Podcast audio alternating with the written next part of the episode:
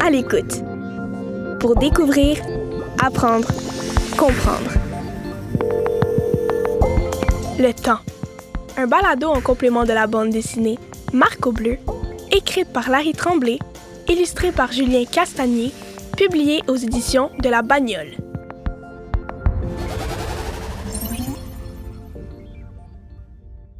Le temps. Bon, bon, bon, c'est quand la fête de Luce déjà? Ah oui, ici. Juste avant celle de Mustapha. Ici, c'est congé. Là, c'est férié. Et mes vacances commenceront ici. hey, c'est compliqué, hein, comprendre le temps qui passe.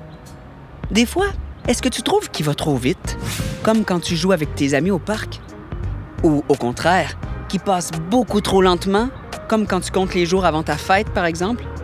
T'aimerais-tu ça, toi, qu'il y ait juste des samedis et des dimanches dans la semaine? Comme dans le livre Marco Bleu? Les humains ont inventé quelque chose pour simplifier le décompte du temps, pour le classer et développer des repères. Les calendriers. Tes parents en ont peut-être un à la maison et ta prof en a sûrement placé un bien en vue quelque part dans ta classe.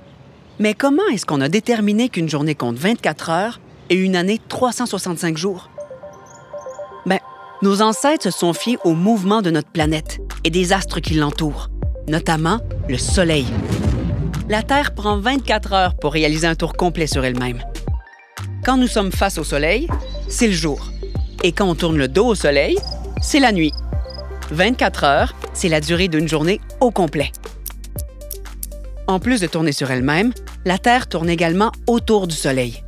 Ça prend 365 jours à la Terre pour faire le tour complet du Soleil. C'est de là qu'on tire le nombre de jours que contient une année. On appelle ça une révolution. Mais je vais te dire un secret, écoute bien. En réalité, faire le tour du Soleil prend très exactement 365 jours et un quart à la Terre. Ça fait que pour ajuster nos calendriers, tous les quatre ans, on ajoute un jour au mois de février. Ces années-là, longues de 366 jours, s'appellent des années bissextiles. Donc, aux quatre ans, le calendrier contient une journée de plus, soit le fameux 29 février. Penses-tu que les enfants qui sont nés à cette date-là reçoivent quatre fois plus de cadeaux? Ou qui vieillissent seulement aux quatre ans? Mais non! Mais attention, ce que je décris ici comme le calendrier, c'est pas universel. Même si une grande partie du monde s'entend pour calculer les dates importantes de l'histoire comme ça, beaucoup d'autres calendriers coexistent. Par exemple, au Canada, au moment où je te parle, on est en 2023 avec un calendrier basé sur la religion chrétienne et la naissance de Jésus-Christ, qui marque l'année zéro. Et puis maintenant, au lieu de dire euh, avant ou après Jésus-Christ, on dit plutôt avant ou après notre ère. Dans le calendrier musulman, qui prend l'Égir comme point de départ, on est seulement en 1444-1445. L'Égir, c'est le départ du prophète Mahomet vers Médine.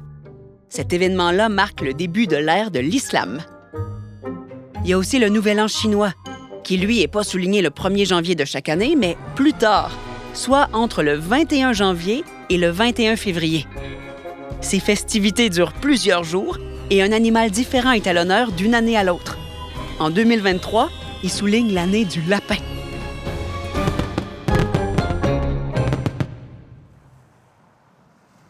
Les fêtes qu'on célèbre et qu'on inscrit au calendrier varient d'une culture à l'autre. Par exemple, il y a le Noël d'origine chrétienne qu'on souligne le 25 décembre. Et puis vers la même période, il y a Hanouka, célébré par les Juifs et qui se déroule durant huit jours.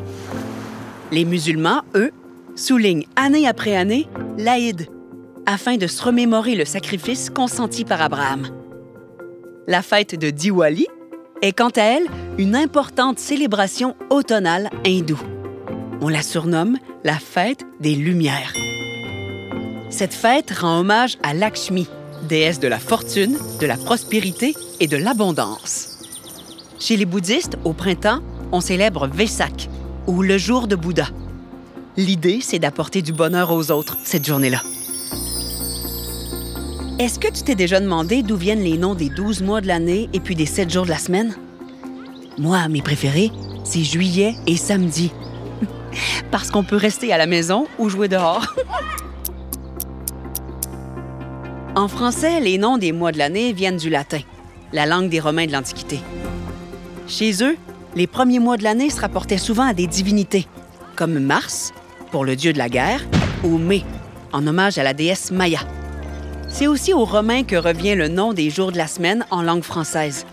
Ils se sont cette fois référés aux astres qu'ils connaissaient, comme la Lune pour le lundi ou encore Mercure pour le mercredi.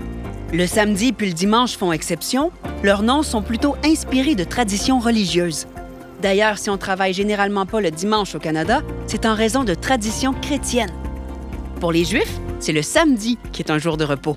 Et pour les musulmans, c'est le vendredi. Bon, ben je pense que j'ai tout noté. J'espère pour une fois cette année n'oublier la fête de personne. oh, poupette! Mais oui, t'as raison. J'allais passer à côté de ton anniversaire à toi.